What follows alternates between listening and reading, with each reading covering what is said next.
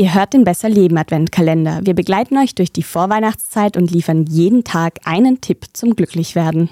Und damit sind wir bei Tipp 4 angelangt, nämlich dem Sparen. Das fällt in der Weihnachtszeit besonders schwer, weil man sich selbst und anderen ja, etwas Gutes tun will, etwas kaufen will.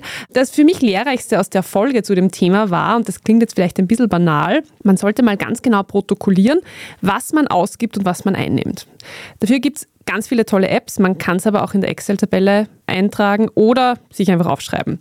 Was dabei auch wichtig ist, ist, dass das Ganze auch ein bisschen kategorisiert werden soll. Also zum Beispiel in Lebensmittel, Wirtshaus, Sport, Unterhaltung, je nachdem, für was man halt Geld ausgibt. Und daraus kann man dann hinterfragen, wofür man sein Geld ausgibt und ob da die Prioritäten wirklich stimmen. Spoiler, da kann es durchaus die eine oder andere Überraschung geben. Gehört ja zu Weihnachten auch dazu.